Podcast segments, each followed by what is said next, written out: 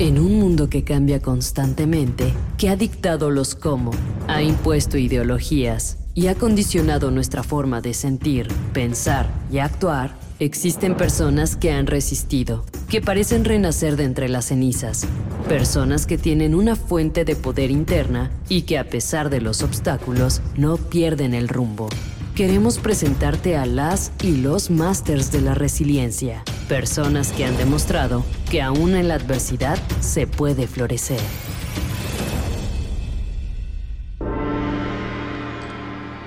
Pues es que vivimos en una pandemia eterna como emprendedores en México. Prácticamente siempre hay algo que te traba todo, independientemente que ahora no puedas salir de casa o que la gente esté encerrada o que no puedas abrir un restaurante, siempre hay una traba como corrupción, falta de pago, clientes tardíos, clientes de 90 días la factura, no tienes capital de trabajo, personas desleales.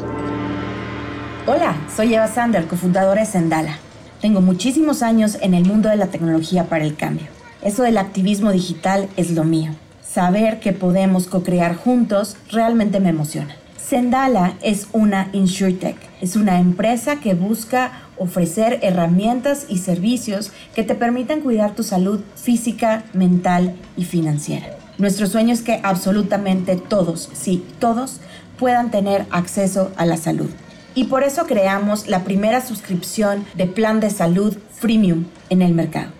Como startup, estamos comprometidos con el sentido de crear comunidad, detonar diálogo y crear redes solidarias para cuidar de todas y todos. De ahí nacen las y los Masters de la Resiliencia, con la idea de visibilizar a personas que hoy nos inspiran, que se han atrevido a resistir y persistir por alcanzar sus sueños y sobre todo a mantenerse leales a sus causas. Hoy quiero presentarles a Sergio Su, atrapasueños, cookpreneur, director creativo, cofundador de Gorigori Ramen, Wonton Group y Apolorama. Bueno, ya, mejor que se presente él. Además es uno de mis grandes amigos. Soy una persona que ha estado constantemente en exploración de, su propósito de la vida hasta que pues cada vez estoy más cerca y he estado metido en la creatividad desde muy joven, pero sobre todo en la creatividad digital. He explorado el marketing y la comunicación desde muy niño. Eh, afortunadamente aprendí a crear páginas desde adolescente, 13 años más o menos. A partir de ahí apareció como esa industria en, mis ojos. Soy muy entusiasta de la comida y tuve la fortuna de que este año, en, el año pasado, en el 2020, pude emprender un negocio en medio de la pandemia que me hizo hacer realidad ese sueño.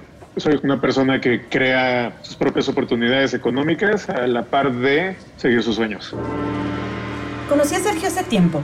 Conectamos precisamente por los temas de activismo digital. Lo invité a un tech camp que organizamos hace años en, Colombia. También estamos conectados por lo del marketing, pero sobre todo creo que mi conexión con él es la búsqueda del propósito de vida. Creo que durante la pandemia logró juntar con su equipo, transformar una fiesta secreta en un negocio de ramen, Gori Gori.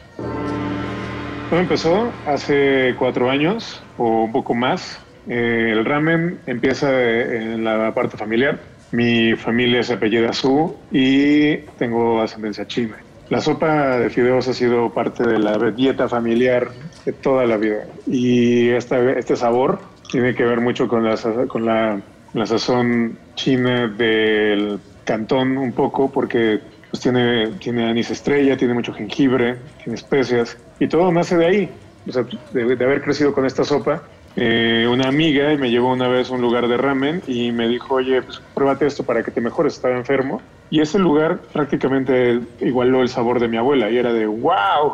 Entonces en ese momento se reactivó otra vez este tema del ramen y me volví un cazador de ramens por la ciudad. Después de eso un amigo iba a hacer una como prueba de menú porque quería abrir también su ramen. El cuate es descendiente de japoneses y entonces cuando fuimos nos dimos cuenta que éramos como unos 15 en su casa probando ramen y le dije, oye, ¿por qué no hacemos una fiesta en forma donde podamos invitar a más gente random, ¿no? A lo mejor es un negocio. Y en ese momento nacieron las fiestas secretas, empezamos con 25, 30 personas. Luego hasta que la última, el año 2019, 2019 hicimos una de 500 personas y servimos 1500 platos de ramen en un día. En estas fiestas es con la compra de tu boleto, incluye toda la comida y todo el drink. Pues con esto, eh, en algún momento fui a un Food and Wine Festival y pues yo cero que ver en el mundo de la comida. Una persona de una institución educativa de, de comida llega conmigo y me dice, oye, ¿tú eres el del ramen? Y yo, pues, no sé si el del ramen, pero pues hice una fiesta de ramen hace poco. Sí, yo fui a tu fiesta. Este, estuvo increíble. ¿No te gustaría ser como el que da el curso de ramen en nuestra escuela? Yo, wow, eh, pues puede ser.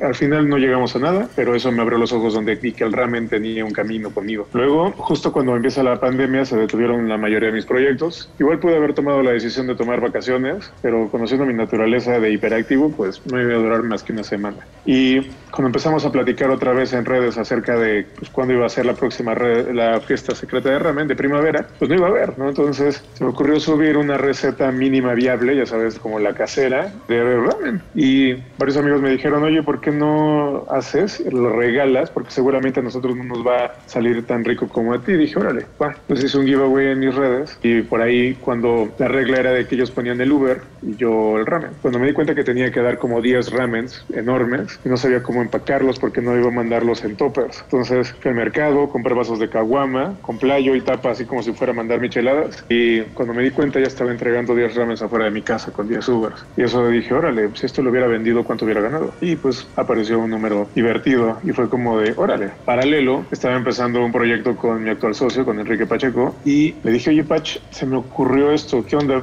¿Qué no hacemos ramen mañana en tu casa y platicamos? Y tal cual, hicimos ramen, le dije cómo lo envié, hicimos números y empezamos todo. Esa misma noche compramos más ramen, vimos otros ramen, hicimos un benchmark rapidísimo. Nos dimos cuenta que era un ramen muy glotón y en el grupo de amigos con Enrique, cada vez que es diciembre empezamos a engordar, nos, empezamos a decir, oye, andas gori, ¿no? Te nota lo gori. Entonces dijimos que esos ramen pues, eran igual de glotones que nosotros, entonces le pusimos gori Y después de eso, también esa misma noche empezamos a ver cómo queríamos el logo, ya, todo. Así, prácticamente esa semana que teníamos el branding, teníamos el concepto, sabíamos qué tipo de, de, empaque queríamos y compramos vasos biodegradables de al litro para enviar ramen.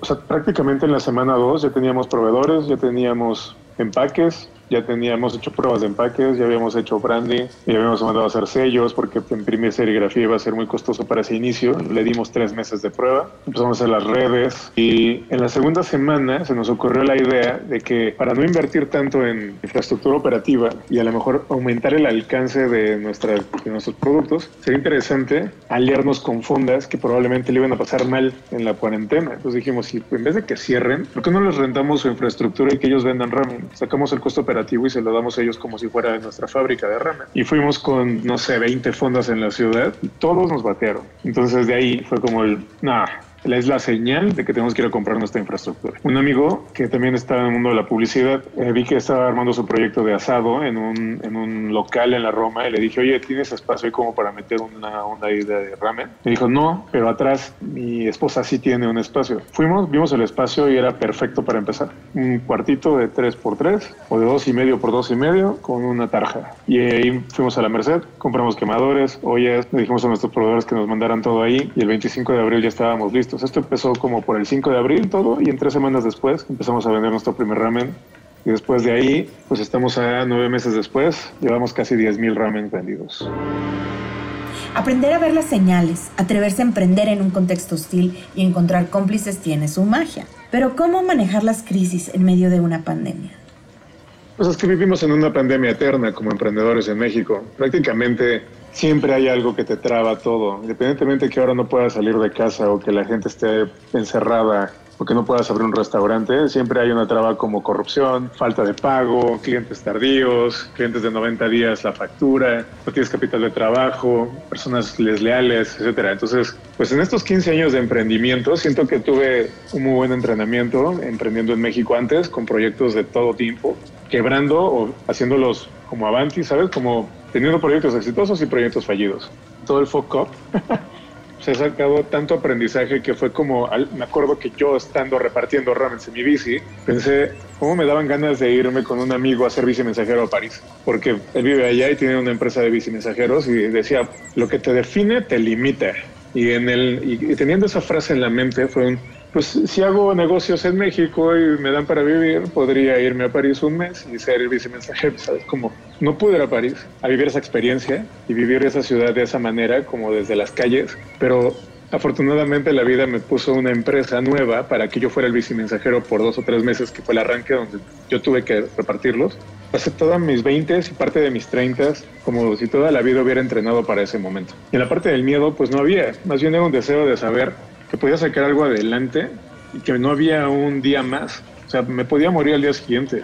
Entonces, de estar aplastado en mi cama o viendo pelis o estar haciendo otra cosa totalmente improductiva, estar haciendo un negocio de ramen nuevo, o sea, no había ningún pretexto y ninguna traba. Más bien, un, no hay tiempo que perder y no hay más que la y ahora. Pocas veces pensamos sobre cómo cambia la percepción de los espacios, el tiempo, las formas de crear y cómo nos transformamos cuando emprendemos. Sergio Ver, ya cuéntanos. Desde cómo viviste la ciudad, qué implicó y qué te mostró el proceso de creación y de lanzamiento de Gori Gori. La Ciudad de México es hermosa sin carros.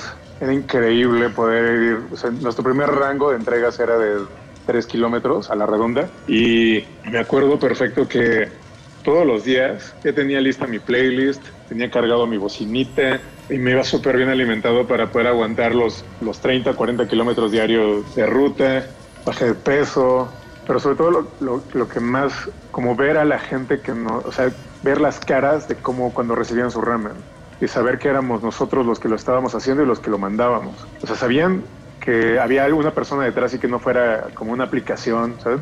Cuando quisimos meternos a aplicaciones se tardaron tanto que pues las obviamos, al, final ya no las necesitamos y fue como un, pues nosotros mismos lo entregamos. Eso, ver las caras, ver que, o sea, como que ustedes lo están emprendiendo, entonces sí, en medio de la cuarentena, sí, ¿Pero por qué? Pues porque ustedes tienen ganas de comer rico y nosotros hacemos un ramen que, puede, que lo hicimos desde los amigos, para los amigos, justo con ese cariño de compartir comida rica con ustedes. Y es esa interacción de, del saber por qué lo hacíamos fue padrísimo. Y justo, o sea, el verano, lluvias, esa experiencia de decir, wow, también todo el respeto a, a la gente que hace envíos desde moto, bici, de cualquier forma, es súper, súper demandante de energía, fuerza, saber que incluso también la paga es no es tan buena. Afortunadamente nosotros ya tenemos nuestro propio equipo de, de vicemensajeros y tratamos de darles las mejores condiciones, porque justo fue vivirlo desde ahí, ¿sabes? Como de que yo repartí alguna vez un ramen y de pronto me dieron propina y yo así de que, ¿por qué me van a dar propina a mí si yo lo estoy haciendo? Pero igual, o sea, ese sentimiento de saber que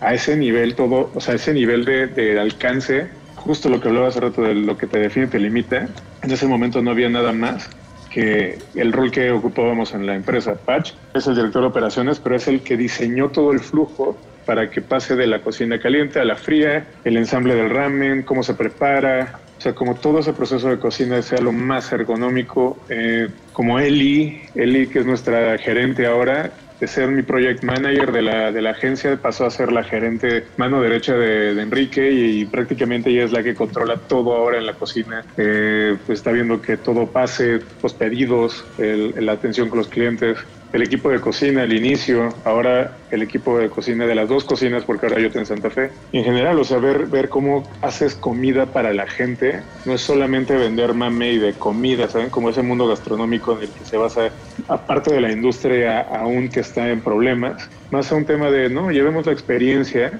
de cómo se vive esto se vivía esto en un restaurante ahora la casa. ¿Cómo logramos que la gente sí compre a domicilio y se sume a, su, a tu concepto? Porque al final terminas no vendiendo ramen, terminas vendiendo un sentimiento con el que la gente conecta contigo. Buscar conectar y hacer que nuestros proyectos trasciendan permite que podamos encontrar los matices. En este punto, Gori Gori se ha convertido en una propuesta gastronómica ya incluso multipremiada.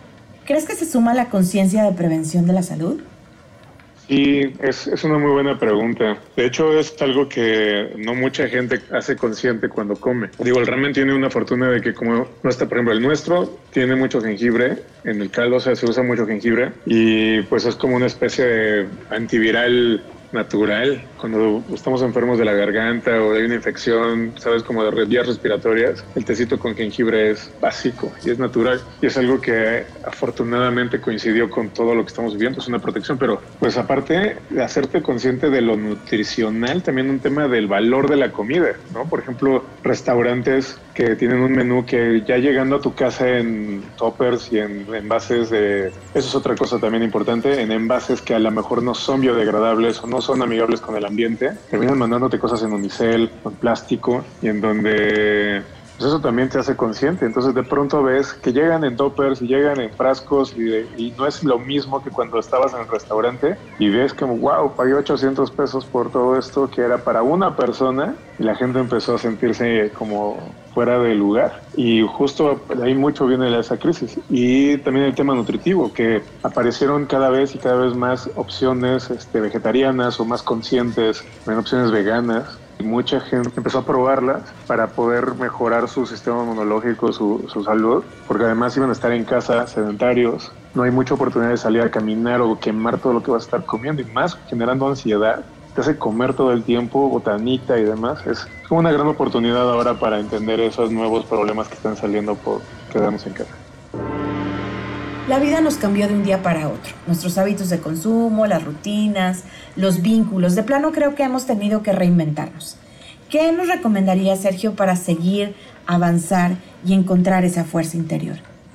Creo que una gran pregunta es un ¿para qué lo estás haciendo? Si, si empezamos a cuestionarnos el para qué, va a ser mucho más sencillo encontrar la respuesta. Por ejemplo, ¿para qué estoy buscando un trabajo de oficina? Si la respuesta es un para tener un sueldo fijo y para poder sostener la vida que tengo hasta ahora, para sostener a mi familia, para poder seguir creciendo, para encontrar una oportunidad de negocio, también es válido todo eso y tener claro el para qué. A partir de ahí va a ser mucho más sencillo moldear, porque si es un, ok, necesito ganar dinero, pero ¿para qué? Para sostener a mi familia porque ya me quedé sin trabajo, ok. Entonces entramos en modo supervivencia y ahí sí no hay pretexto, hay que buscar la, la salida más adecuada para poder cumplir con ese compromiso. Paz, ya no tienes tiempo que perder. Justo el tema de adaptarse es siempre buscar más los sís que los no. Cuando empezamos a buscar los sí, es mucho más sencillo realmente encontrar apoyo incluso en personas que nunca pensamos que nos iban a apoyar. Y de pronto esa mano aliada puede ayudarnos a encontrar mucho más rápido el sí, porque a veces prejuzgamos y creemos que porque es algo muy difícil de lograr, vamos a encontrar más no.